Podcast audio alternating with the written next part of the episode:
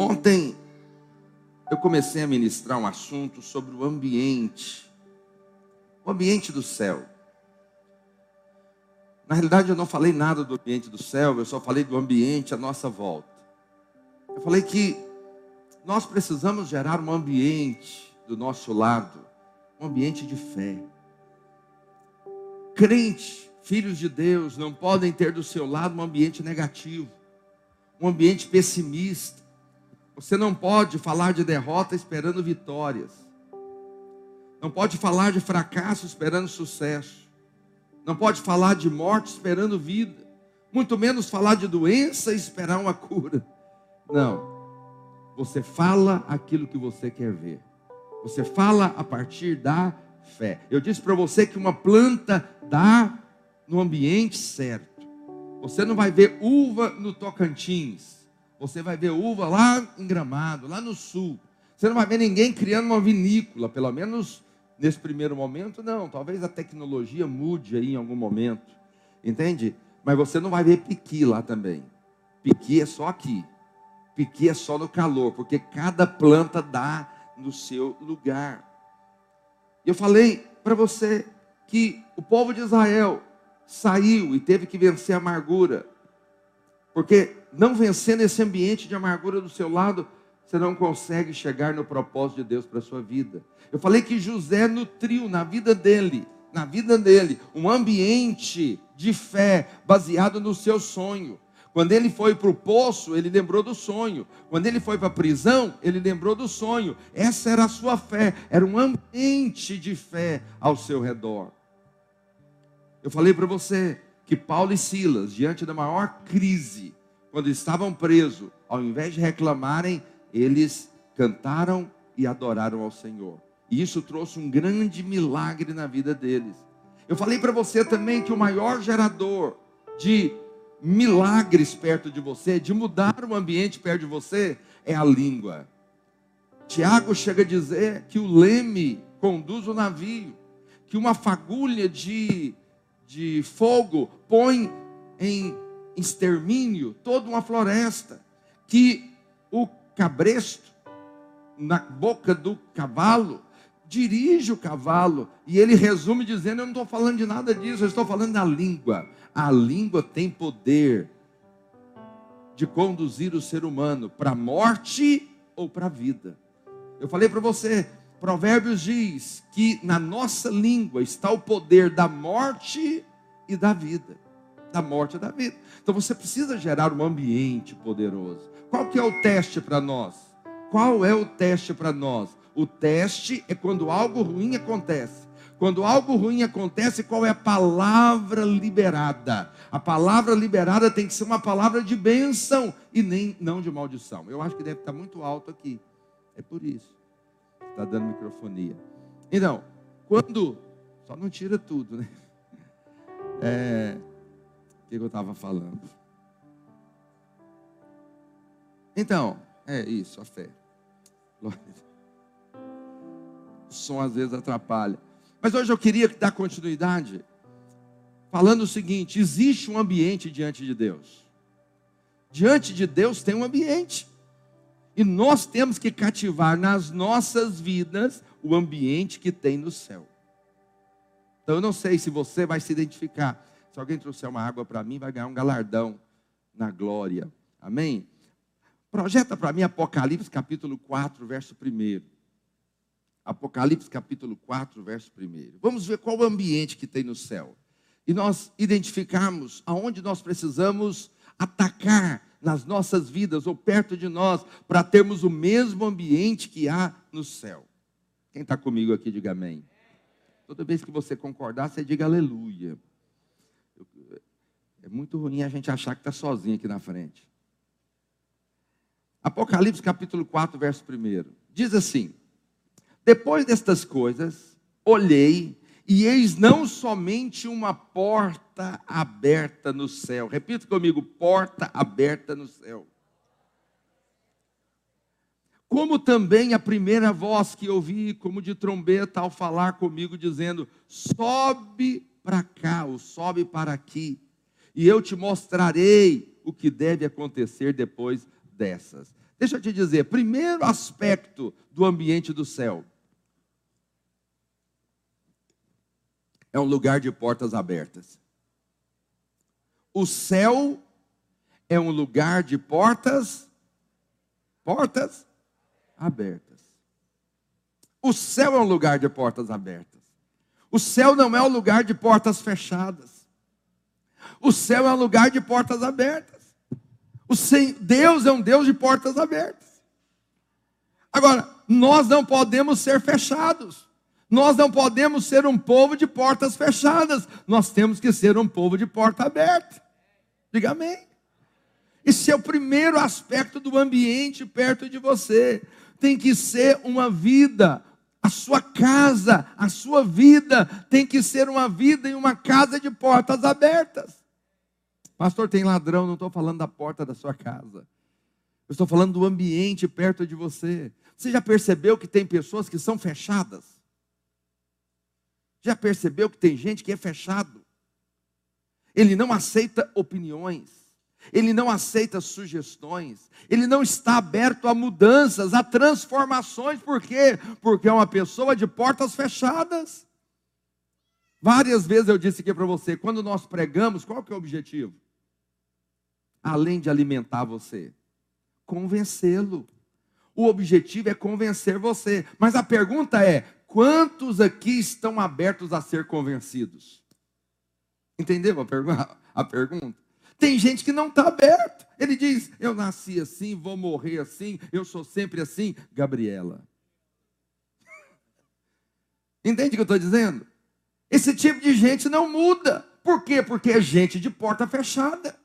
Nós precisamos ser um povo de um ambiente de coração aberto eu estou aberto para receber de Deus, eu estou aberto para aprender, eu estou aberto para avançar, eu estou aberto para mudar de nível, eu estou aberto para receber algo novo da parte de Deus. Eu estou virando um ano, então eu quero algo novo, mas você só pode receber algo novo se as portas do seu coração, se as portas da sua vida são um ambiente de abertura para receber de Deus. Tem gente que não recebe. Por que, que ele não recebe? Porque ele é fechado. Ele é fechado. Entende o que eu estou dizendo? Isso não quer dizer que você não tem que ter opinião. Nós temos, eu vou falar sobre isso, nós temos que ser autêntico. Ser autêntico é ter posicionamento. Você deve ter, mas deve estar aberto também a ser questionado, a, a ser aberto a mudanças. Isso fala de humildade nas nossas vidas. O nosso ambiente tem que ser um ambiente de humildade. Eu lembro assim que eu cheguei em Palmas, está dando microfonia aqui ainda. Assim que eu cheguei em Palmas, é, eu vim de outra igreja, não era da videira, e eu fiquei seis meses em Goiânia, oito meses em Goiânia, e fui enviado para Palmas. Cheguei aqui em outubro de 2000. Eu lembro que os primeiros batismos, é, eu cheguei lá em Goiânia e falei pastor Luiz, pastor Luiz, como é que é? Vocês batizam a partir de que idade? Ele falou assim, vocês não, nós. Eu batizo a partir de 12 anos e você também batiza a partir de 12 anos. Eu falei, eu batizava a partir de 9. A partir de agora eu batizo a partir de 12. Eu falei para ele. Por quê? Porque eu estou aberto a mudanças. Os irmãos estão me entendendo? Tem gente que não é aberto. Não, não, eu sempre fiz assim. Eu, a vida inteira. Já viu aquele tipo de gente que fala, eu sou católico, vou morrer católico. Sou espírita, vou morrer espírita. Entende o que eu estou dizendo? Por quê? Porque não está aberto a mudanças. Não está aberto para receber de Deus. Nós precisamos ser um povo que o ambiente da nossa vida, o ambiente da nossa casa, é um ambiente totalmente aberto para receber coisas novas da parte de Deus. Se você não é aberto, nunca vai receber. Nunca vai receber. Tem pessoas que são pessoas muito fechadas. Então, os fariseus. Os fariseus eram doutores da lei. Eles conheciam a palavra. Eles eram zelosos pela palavra. Acontece que Jesus veio. E o que, é que eles fizeram? Nós, nós andamos pela lei, vamos continuar na lei e nós não mudamos, não estamos abertos a receber. E aí Jesus veio e eles não receberam. Isso está em João capítulo 1, verso 11. Ele veio para os seus e os seus não receberam. E o verso 12 diz assim: Mas a todos quantos receberam, eu e você, foram dados o poder de serem feitos filhos de Deus. Por que, que eles não receberam? Eles não receberam porque estavam com as portas fechadas.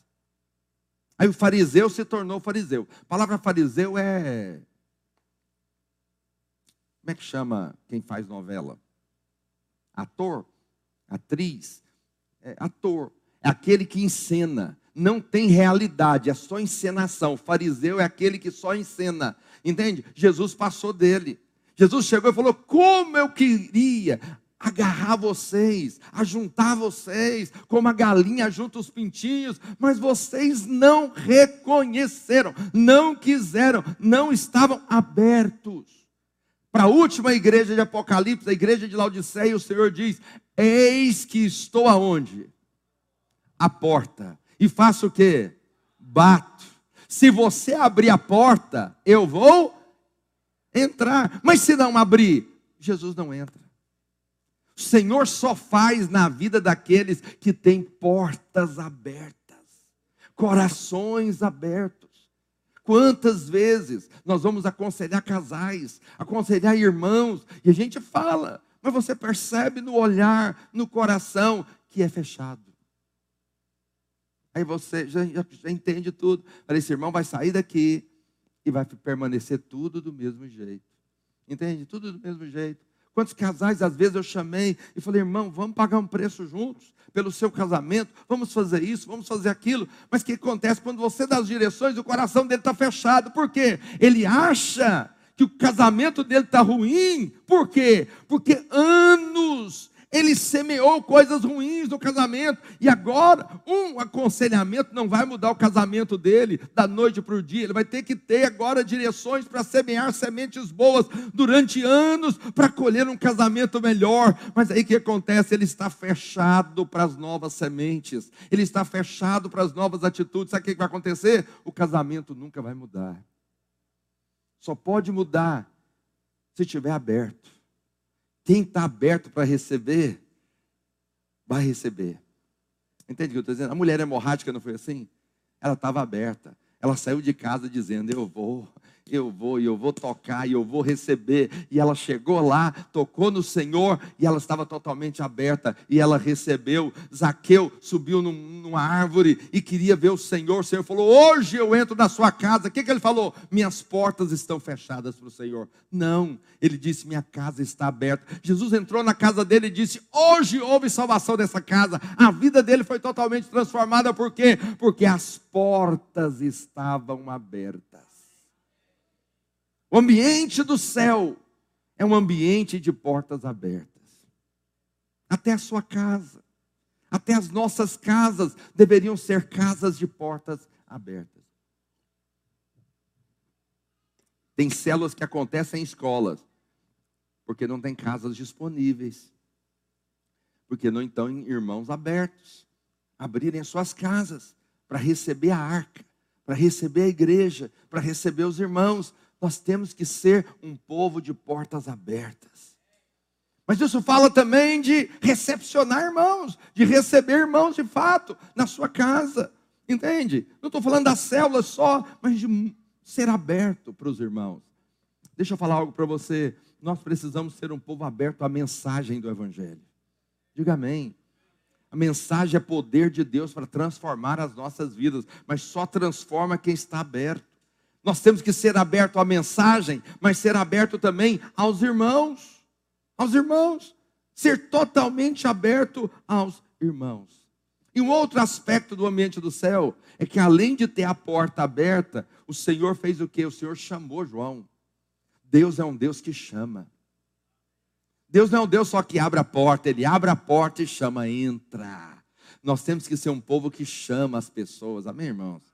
Você tem que chamar o ímpio para andar com você.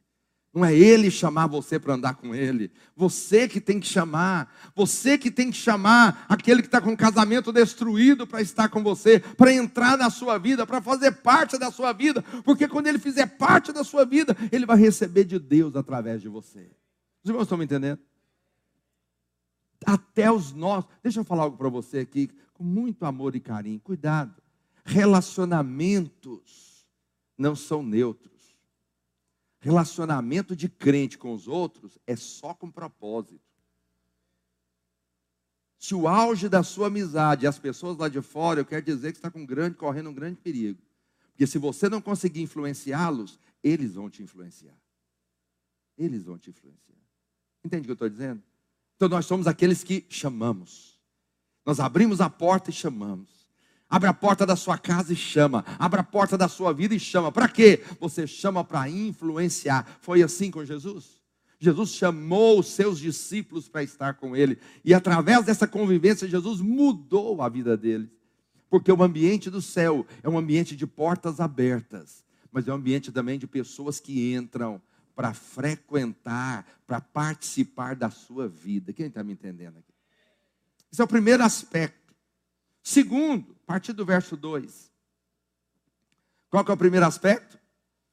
O ambiente do céu é um ambiente de portas abertas. Portas abertas. Fala para o seu vizinho, a porta do meu coração está aberta para você, irmão. Declaração de amor, né? Verso 2. Imediatamente eu me achei em espírito, João está dizendo e eis armado no céu o quê? O que que tinha no céu, irmãos? Um trono, diga mais forte. Um trono. E no trono alguém assentado. E esse que se acha sentado no trono é semelhante ao aspecto de a pedra de jaspe e de sardônio. Mas João viu um trono e no trono alguém assentado. Preste atenção então. O céu é um lugar de portas abertas. É um lugar que Deus sempre chama pessoas para subirem. Que Deus não te chame esse ano. Diga amém. Ou você quer subir? Está querendo ir já? que tinha uma irmã reclamando demais dos filhos. Meu Deus, não aguenta esses filhos. Três meninos. Não aguenta, isso é um inferno esses meninos. E o marido chegava e falava: Não aguenta esse homem. Que homem infernal, meu Deus do céu. Não aguenta. Um dia ela sonhou. Ela estava dormindo e aí apareceu um anjo para ela e o anjo falou: Acorda. E no sonho ela acordou, né? Ela acordou e, e o anjo falou para ela: Bora, vou te levar agora. Ela: Não, por quê? Não, está muito difícil a sua vida. Três meninos, parece o capeta. Então, para te livrar desses meninos, eu vou te levar agora. E para te livrar desse homem, eu, eu, eu vou te levar agora. E aí o anjo então aproximou dela e falou: Me dá a sua mão aqui agora. Quando eu tocar na sua mão, você vai morrer e vai chegar no céu. E ela deu um grito Aaah! e acordou. Ela ajoelhou na cama e falou: Senhor, me perdoa. Eu aceito esses meninos. Eu aceito esse marido. E minha vida é muito boa. Alguém está querendo subir esse ano aí? Não, né? Fique em paz então. Entende? Deixa eu falar algo para você. O céu é um lugar de portas abertas e que Deus chama, mas também o céu tem um outro aspecto do ambiente do céu. É que é um lugar que tem um trono e alguém que está sentado no trono e que governa todas as coisas. Então é um lugar de autoridade. Diga comigo, autoridade. O céu é um lugar de autoridade. Tem autoridade lá. Tem alguém que dá as direções, tem alguém que governa. Deixa eu te dizer, o ambiente do céu é um ambiente que tem autoridade. Mas você já percebeu que hoje o pessoal está correndo de autoridade? Ninguém quer autoridade. O dilema desse mundo é o seguinte: nós somos livres, ninguém manda em nós. Entende o que eu estou dizendo? Não precisamos de ninguém da direção para as nossas vidas. Não, entre aspas, não precisamos de autoridade. Deixa eu te dizer, ninguém vive sem autoridade. O que, que eu disse? Ninguém vive sem autoridade. Você descobre autoridade rapidinho quando você arruma um emprego. Você descobre que existe autoridade, sim ou não? Quando você arruma um emprego, você vai ver que tem alguém que manda em você.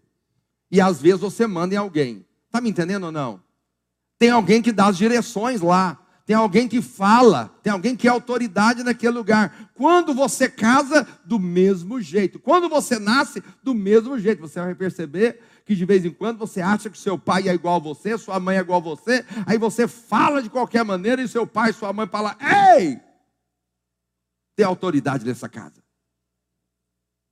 Não sou seu amigo. Por quê? Porque existe autoridade. O céu está firmado em cima de autoridade. Mas hoje a autoridade ficou banalizado. Parece que ter autoridade é ruim, é prejudicial. Estar debaixo de autoridade é ser de quinta categoria, é ser alienado. Entende? Esse é o discurso desse mundo. Mas eu quero dizer que para nós que conhecemos a palavra e conhecemos a Deus, a autoridade é proteção. O amém é fraco. Talvez porque você está contaminado com o mundo lá fora, né? Mas a autoridade é proteção. Quem é submisso, ele chega num lugar, ele quer saber quem é a autoridade do lugar para que ele possa se submeter. Entende o que eu estou dizendo? Então, essa questão que hoje, o seguinte, todos somos iguais, somos ou não? Somos ou não? Somos, irmãos. Todos nós somos iguais. Não tenha receio de dizer isso. Diga, todos nós somos iguais. Somos iguais. Você não é diferente de mim, nem eu sou diferente de você. Mas você vai entender que existe autoridade, mesmo eu e você sendo iguais, existe autoridade. Deus estabeleceu autoridades. Quem era autoridade no Éden? Quem era autoridade no Éden? Hã? Adão. Adão era autoridade. Por que, que ele era autoridade? Porque primeiro ele veio primeiro. Segundo, Deus colocou ele como cabeça. Entende? Então ele era autoridade, ele foi colocado ali como autoridade. Então é importante que nós entendamos que a autoridade é algo de Deus. Existe autoridade na família, existe autoridade no trabalho, existe autoridade na, na igreja, existe autoridade no reino de Deus. O reino de Deus é firmado em cima de autoridade. Se você olhar para o céu, nem os anjos têm o mesmo nível de autoridade. Tem uns anjos lá mais graduados. Tem um um arcanjo chamado Miguel, o outro chamado Gabriel, e o outro que caiu chamava Lúcifer. Eram arcanjos do céu. Mas tinha os anjos também. Não eram diferentes, mas tinham autoridade diferente. Agora preste atenção. Todos nós somos iguais. Você tem acesso a Deus como eu tenho. Todos nós temos acesso ao Pai. Mas preste atenção, o fato de termos acesso ao Pai não isenta de submetermos às autoridades. Quando o primeiro rei, Saul, foi levantado, ele era de Deus. Mas chegou um momento que ele enfiou as mãos pelos pés. O que, que acontece? Problema da autoridade. Ele quebrou a autoridade, fez o que não, não tinha autoridade autoridade para fazer, que era sacrificar. Quando Samuel chega, a história é o seguinte: exército se levantou contra o reinado de Saul, que era o primeiro rei. E aí acontece que Samuel, que era o profeta, uma era a autoridade do profeta, outra era a autoridade do rei. A autoridade do rei era sair para a batalha, a autoridade do profeta era buscar a Deus, uma resposta de Deus. Acontece que Samuel falou para Saul: fica tranquilo, eu vou viajar, sete dias eu volto. Quando eu voltar, eu vou oferecer sacrifício, eu vou adorar a Deus. E quando eu adorar a Deus, nós vamos para a batalha e vamos vencer a batalha. Está clara a autoridade do profeta? Ele disse o que tinha que fazer. Só que Saul chegou no sexto para o sétimo dia, ele falou: está demorando, e o exército todo acampado para vir contra eles. E ele falou: Você quer saber do negócio? Eu mesmo vou oferecer sacrifício. Foi lá e quebrou a autoridade. e adorou a Deus. Entende? Quando ele estava adorando a Deus, chega Samuel, que tinha autoridade para adorar, para sacrificar. Sacrificar na Bíblia é adorar. Matava-se um animal e adorava a Deus com aquele animal. Quando ele chegou, ele falou: O que, que você está fazendo? Você é louco. Hoje o Senhor teria confirmado o seu reinado. Pelo contrário, agora ele rasga o seu reinado. Aí, Samuel diz algo para Saul o seguinte: mais importante do que adorar é obedecer. Aí muita gente não entende. Calma aí. Melhor é, melhor é obedecer do que sacrificar. Por quê? Em nome de um relacionamento com Deus, porque hoje todos nós podemos ter acesso a Deus, sim ou não? Todos nós temos acesso a Deus, mas a Bíblia diz que é melhor obedecer do que você mesmo obedecer diretamente. Aí você fala, pastor, mas então é complicada. Quer dizer que eu, eu, eu não obedeço a Deus? Eu não posso ouvir de Deus? Pode. Você pode ouvir de Deus. Mas você tem que entender que aonde você está, existe autoridade. A Bíblia diz que é melhor você obedecer do que você adorar. É melhor você obedecer do que adorar. Entende? O que é adorar? Adorar é você orar. Adorar é você buscar Deus. Pastor, mas quer dizer que eu não vou orar, não vou buscar Deus? Não, você vai orar e vai buscar Deus. Aí você, Deus fala com você, você entende algo de Deus, mas aonde você está, tem autoridade que está dando uma direção. A Bíblia diz que é melhor você obedecer do que você receber diretamente. Parece estranho, mas não é. Entende o que eu estou dizendo? Ah, eu tenho um relacionamento, Deus fala comigo. Quantas vezes eu dei direção para irmãos, os irmãos falaram o seguinte: vou orar para ouvir de Deus. Irmão, você pode orar até a orelha bater palma. Você não vai ter a bênção de Deus. Porque você está debaixo de algo. Os irmãos estão me entendendo ou não? Você está debaixo de algo.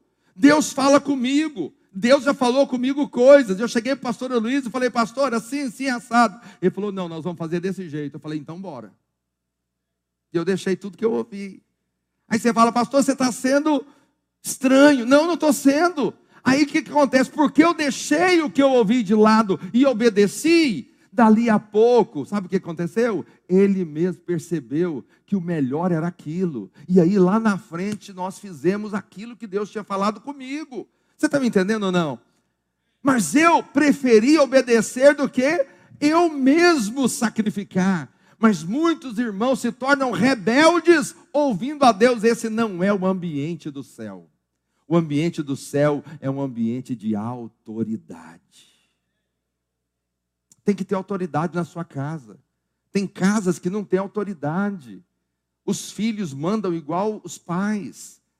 Entende? Mulher manda igual marido. Não é assim, não funciona desse jeito. Nem homem e mulher têm a mesma autoridade.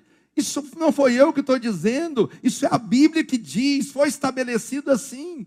Eu vou te falar algo. No meio evangélico, a videira é tido como uma igreja das mais estranhas. Estranhíssimas. Por quê? No nosso presbitério não tem mulher. Só tem homem.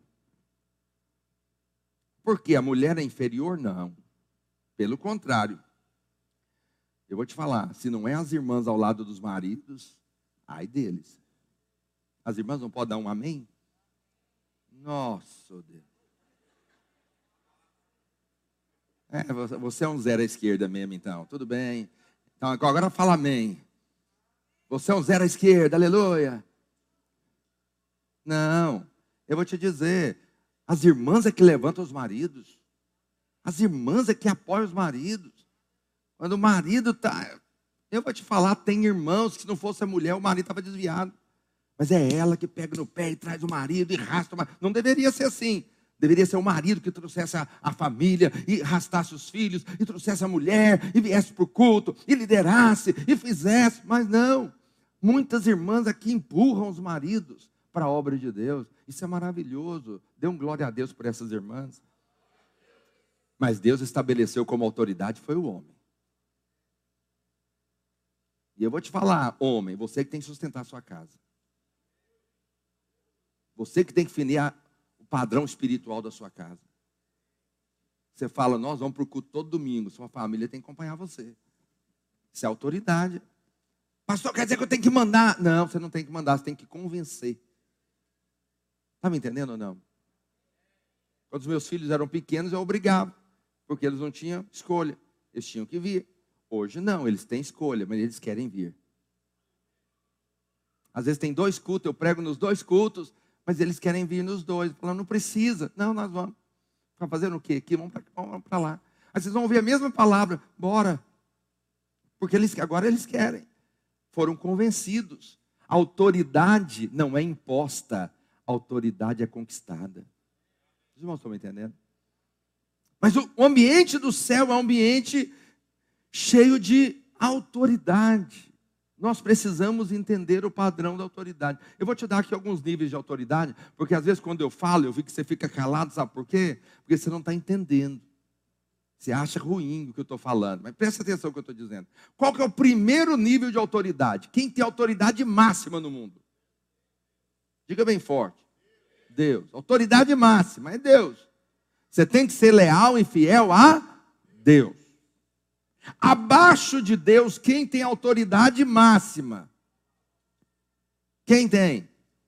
A Bíblia, a palavra de Deus. Então, a autoridade máxima é Deus. Abaixo de Deus tem o que? Tem a palavra de Deus. Agora, depois de Deus, depois da palavra de Deus, quem tem autoridade máxima? Hã? A sua consciência. Você não pode atropelar a sua consciência. Ué. Entende o que eu estou dizendo? Não, não tem jeito. Tem um negócio que me agride. Então eu não posso fazer. Se é algo que me agride, eu não faço. Entende o que eu estou dizendo? Eu não posso perder a minha paz. Então, primeiro é Deus, segundo é a palavra de Deus, depois é a minha consciência, e depois as autoridades delegadas, instituídas por Deus aqueles que vêm em nome do Senhor. Projeta para mim aí. Ah, Lucas 13, verso 35. Lucas 13, 35. Jesus está dizendo o seguinte: Eis que a vossa casa vos ficará deserta, e em verdade vos digo que não mais me vereis até que venham a dizer: Bendito o que vem em nome do Senhor. Bendito que vem em nome do Senhor. O que, que é isso? Bendito é aquele que vem pregando em nome do Senhor. Bendito é o líder que vem liderando em nome do Senhor. Bendito é o discipulador que vem liderando em nome do Senhor. Bendito é o pastor que vem em nome do Senhor. E bendito será o Senhor quando ele voltar em nome do Senhor. Porque todos aqueles que foram instituídos por Deus têm a mesma autoridade de Deus. Os irmãos estão me entendendo? São delegados. O ambiente do céu é um ambiente de autoridade, de respeito, saber que tem autoridades no lugar. Entende? A igreja é um lugar de autoridade, irmãos. Pastor tem autoridade, líderes têm autoridade. E são autoridades delegadas. Eu vou te dar um exemplo de autoridade delegada. Você já viu que tem os servos que trabalham aqui? Quem já percebeu? Inclusive, nós estamos precisando de mais servos.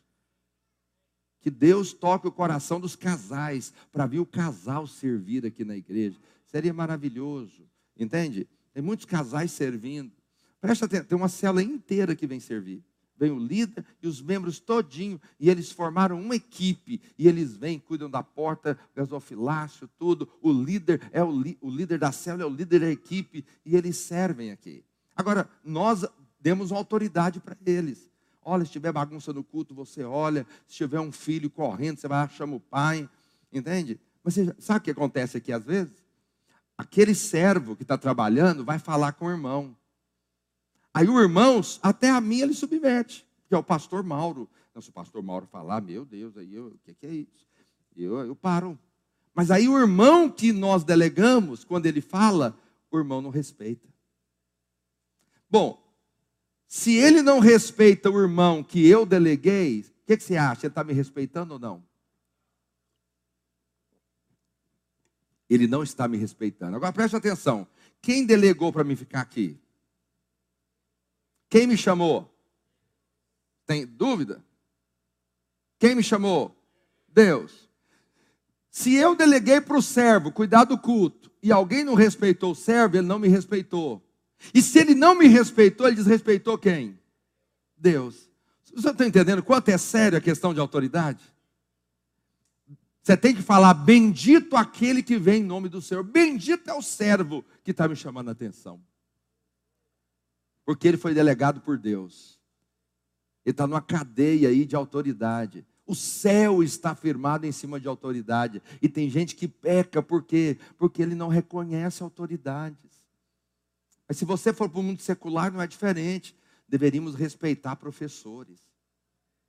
Você sabe qual é a classe trabalhista que mais vai em psicólogo? Professores. Porque o professor não tem mais autoridade na sala de aula. Deveria ter. Você já viu como que é visto os policiais no nosso país? É visto como marginais, deveriam ser vistos como heróis. Mas não é visto. É visto como marginal. As pessoas cospem em policial. As pessoas jogam as coisas em policial. Ah, se eu fosse policial. Ah, oh, aquele cacetete ia trabalhar, irmãos. Teve uma ocasião lá no sul, onde. Quantas horas? Meu pai, hoje eu estou estou solto hoje. Teve uma ocasião lá no sul, num jogo de futebol, uma, uma mulher loira, bonita, bem vestida, acho que ela estava no frenesi lá da, da torcida, e ela deu um tapa no policial. Nossa, mas eu achei bom demais. O policial desceu o porrete nela, deu uma rasteira, jogou ela no chão, pisou nas costas, pegou. Falei, oh, maravilha, desce o porrete. Por quê? Porque é aplaudido quem bate no policial. Mas se o policial descer o porrete no outro, todo mundo fala: que que é isso? Que abuso! Que abuso de quê? Abuso é ela cuspir nele. Estados Unidos é assim. A velhinha desceu do carro porque foi parada por um policial. E a velhinha chegou e peitou o policial. Quando ela peitou o policial, ele passou o rosto nela. Tchau.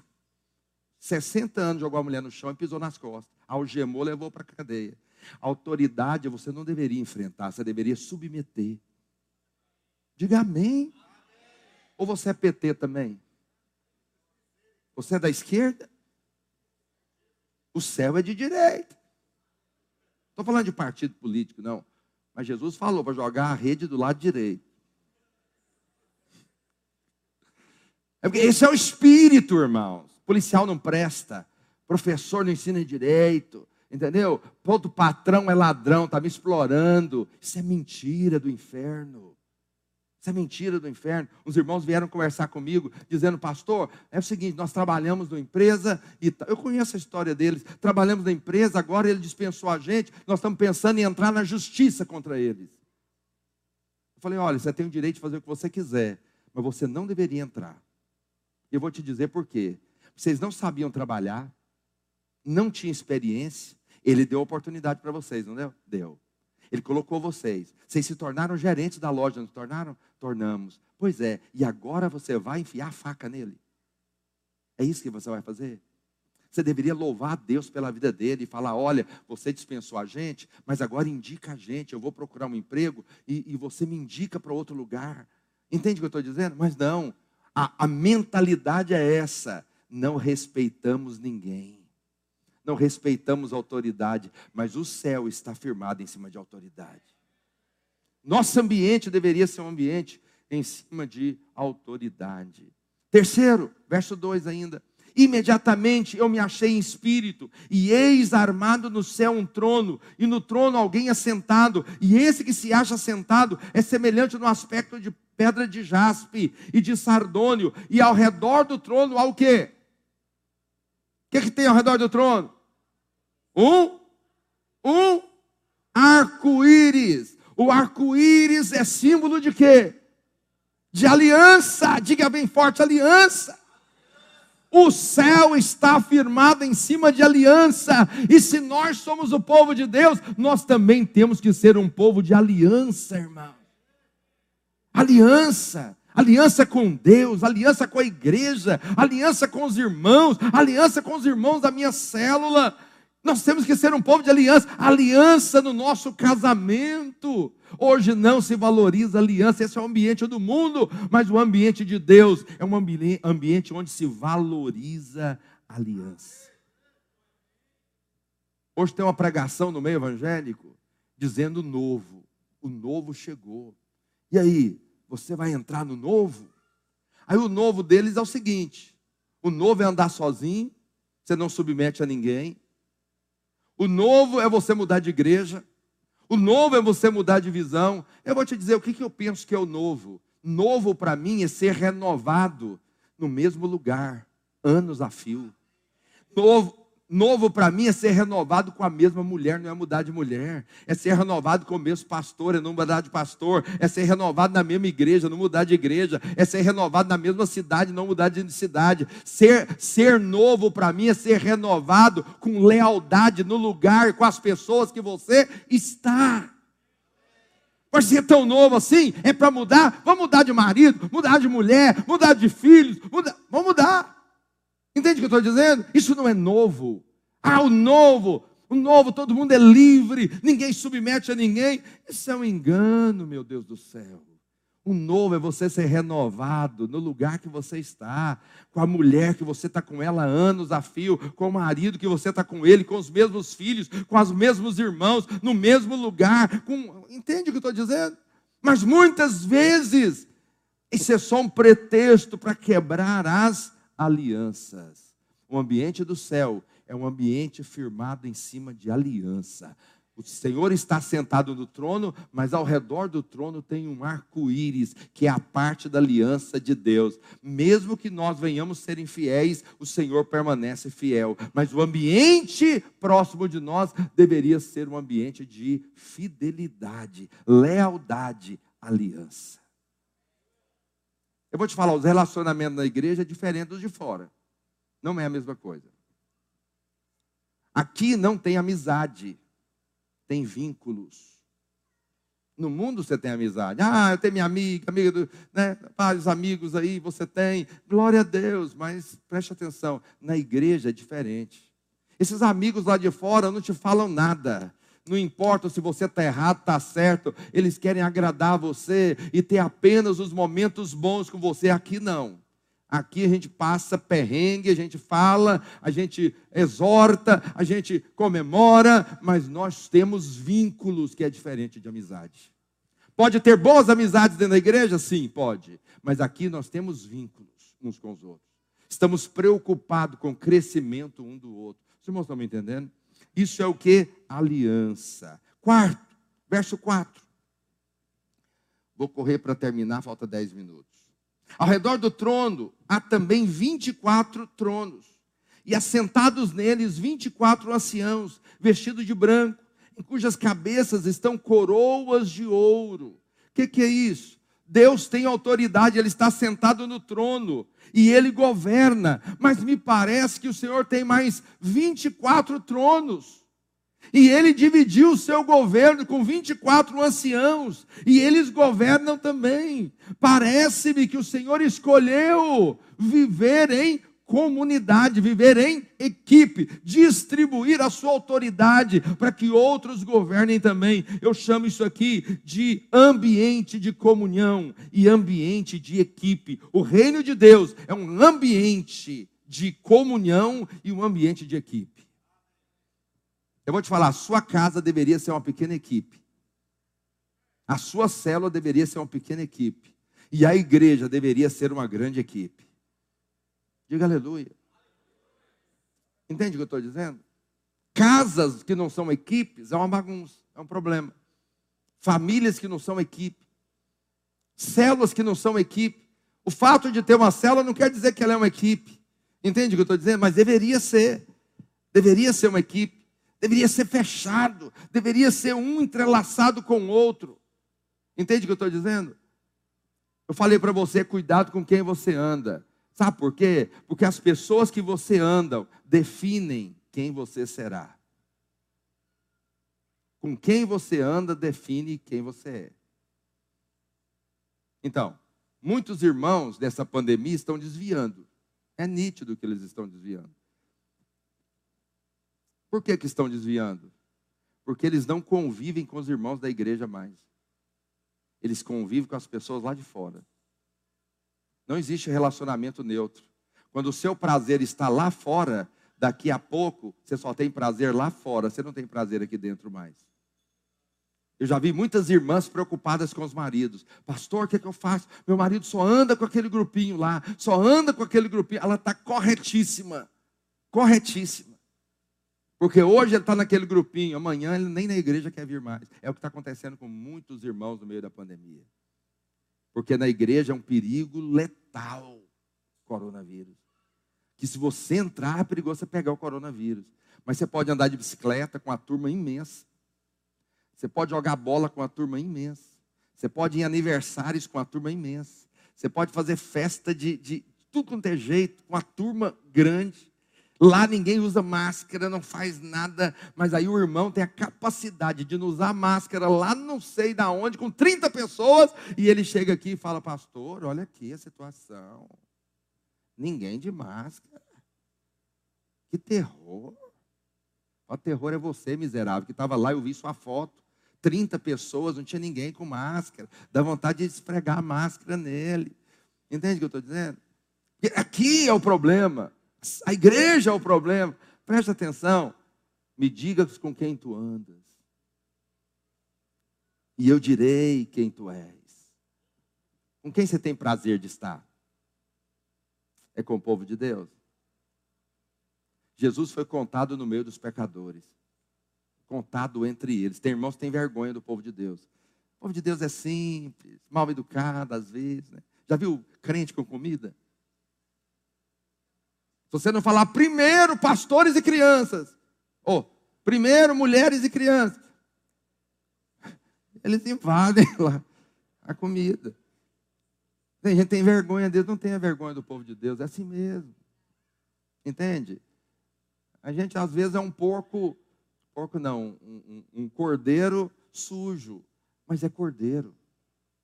É melhor ser um cordeiro sujo do que um porco lavado. Entende o que eu estou dizendo? Não tenha vergonha do povo de Deus. No meio da igreja tem gente de classe alta, tem gente de classe média, tem gente de classe baixa, tem gente que nem classe tem. Entende o que eu estou dizendo? Mas não tenha vergonha do povo. Não tenha. Esteja no meio deles. Entende? Agora, por que que Deus tem 24 anciões com ele nos tronos? Para compartilhar liderança. Deixa eu te fazer, falar algo. Crente nunca deveria fazer nada sozinho. Você nunca deveria fazer nada sozinho. Tudo que vou fazer, eu não consigo fazer nada sozinho. Hoje a nossa equipe está imensa, tem 14 pastores. Eu não faço nada sozinho. Você não deveria fazer nada sozinho. Vamos fazer algo na célula, todo mundo tem que participar. Vamos fazer algo no discipulado, todo mundo tem que participar. Não deixe ninguém de fora, nem uma unha ficará. Envolva todo mundo. Por quê? Porque isso é o ambiente do céu compartilhamento de vida. Os irmãos estão me entendendo? Todos participam. Isso é maravilhoso. Na multiplicação dos pães foi assim. O Senhor não fez tudo sozinho, o Senhor dividiu as tarefas. Quinto, vou correr, falta cinco minutos. Adiante do trono, um como mar de vidro, diga mar de vidro, semelhante a cristal, a um mar de cristal próximo do trono de Deus. Para chegar no trono de Deus, tem que passar por um mar de cristal. E também no meio do trono e à volta do trono, quatro seres viventes cheios de quê? De olhos por diante e por detrás. Olha aqui para mim. Para você chegar diante de Deus, tem que passar por um mar vítrico, um mar de cristal límpido, transparente. E quando você vai passar nisso, você se mostra por inteiro. Mas tem mais: os quatro seres viventes têm olhos na frente, atrás, dos lados e para dentro. Já viu aquelas câmeras que elas giram 360. Você está andando, ela está te. Os seres viventes nem precisa daquela câmera remota. Ele tem olho na frente, para os lados, para trás e para dentro. O que isso quer dizer? Que o ambiente do céu é um ambiente de transparência. Ambiente do povo de Deus deveria ser um ambiente de transparência. O que é transparência? Não esconder nada. A pior coisa que tem é ter uma vida oculta. Não entre esse ano tendo uma vida oculta. Tiago diz o seguinte: se você pecar, confesse o seu pecado uns aos outros para ser perdoado. Para ser perdoado? Para ser o quê? Curado. Curado. Pastor, quer dizer que eu tenho que contar meus pecados para os outros? Não. Conta para quem tem aliança. Não guarda só para você. Tudo que você guarda só para você vira uma doença na sua vida. Uma doença. Davi diz: quando eu calei, os meus ossos envelheceram. Compartilhe a sua vida com alguém. Tem aliança com alguém. Se você tem aliança com alguém na igreja, compartilhe a sua vida com ele. Mas ser transparente também fala de autenticidade, de ser você mesmo. Fala para o seu vizinho, seja você mesmo. Olha para cá, tem gente que ele vive para agradar os outros, ele não é ele. Ele não tem opinião, ele muda de opinião dependendo do público. Não seja você. Por que, que às vezes eu estrago o ambiente? Porque os irmãos falam algumas coisas, eu falo, irmão, não é assim, mãe. Aí cala todo mundo. Mas, por que, que eu tenho que aceitar? Por que, que eu tenho que ficar calado? Por que, que eu tenho que concordar se eu não concordo? Entende o que eu estou dizendo? Eu sou eu. Isso não deve ofender ninguém. Ninguém deveria ficar ofendido porque alguém emitiu a opinião dele. E você não deveria ser Maria com as outras. Tem a sua opinião em Deus, na palavra. Os irmãos estão me entendendo? E fale, qual que é o problema? Ah, não vão gostar. Você não precisa da aprovação das pessoas, mas seja você. Eu não estou dizendo que você tem que ser sincero. Sincero é a pior pessoa que tem. Já viu gente falando, eu sou sincero. Sincero só machuca os outros, só ofende os outros. Mas você deveria ser autêntico, ter a liberdade de poder falar, não gostei, não gostei. Entende? Você deveria dar essa liberdade para os outros, e deveria ter essa liberdade também. Entende o que eu estou dizendo? Alguém chega e fala algo contra a igreja que você não se posiciona? Alguém fala contra a palavra, se posicione. Não, eu só quero, só quero o relacionamento dele. Meu irmão, seja você.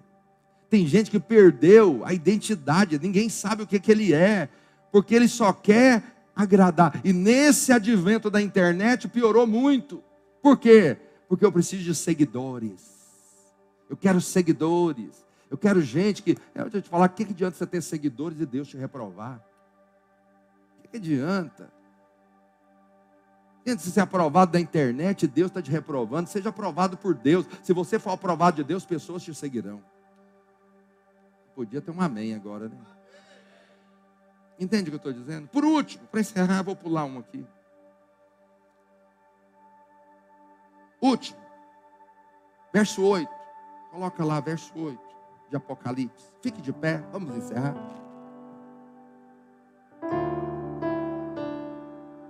Verso 8.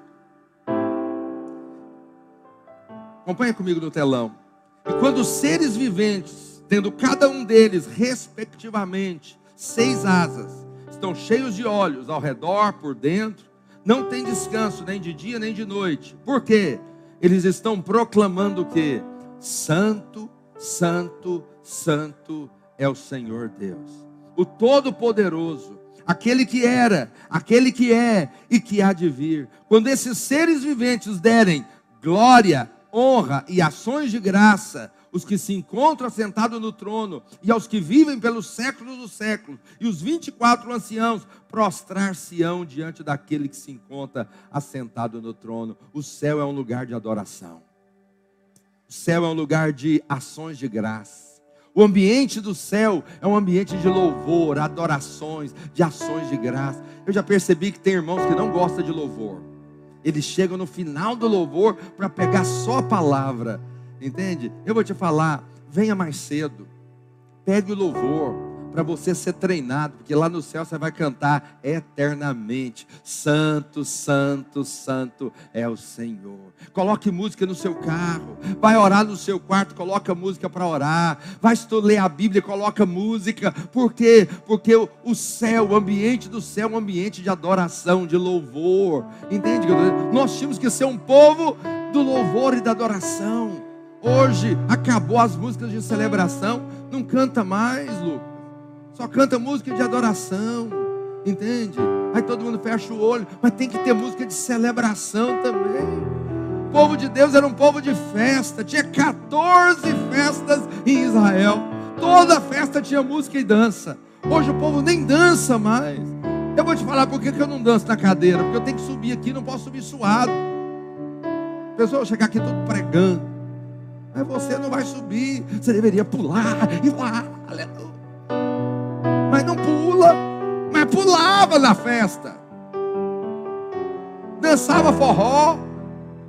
Você tem cara de forrozeiro, entende o que eu estou dizendo? O ambiente do céu é um ambiente de adoração. Se for adorar, adora mesmo. Vai orar, ora mesmo. Levanta suas mãos, toca na presença de Deus. Entende?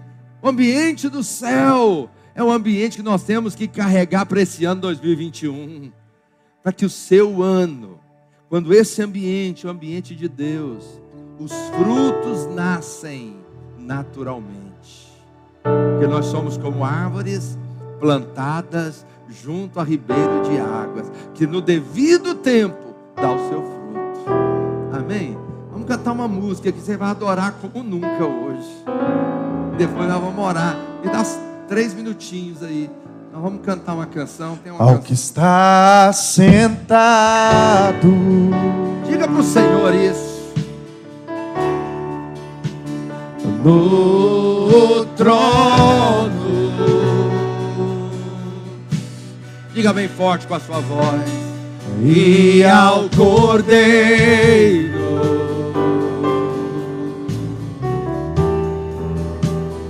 seja o louvor.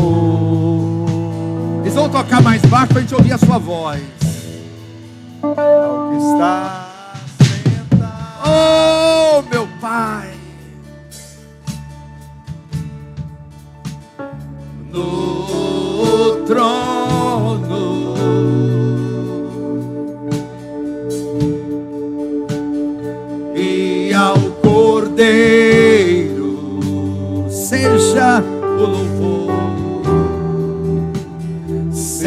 seja o louvor.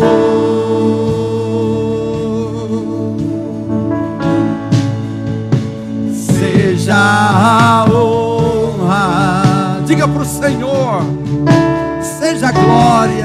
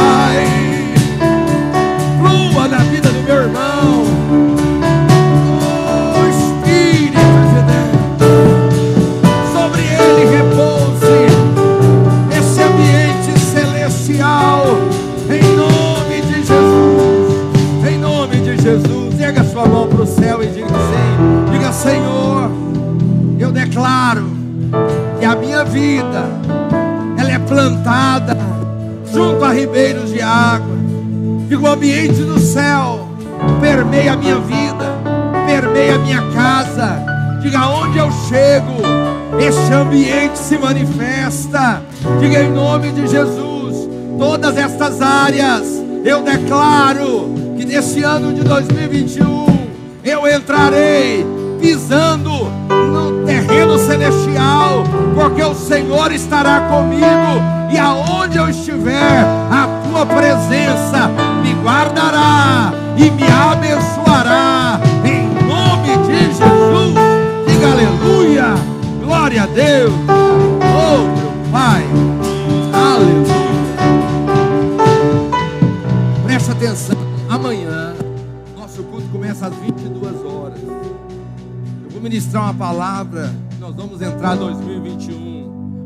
bênção completa da parte de Deus, vitória completa da parte de Deus. Os primeiros minutos vai ser na presença do Senhor, porque esse ano de 2021 Deus vai surpreender você.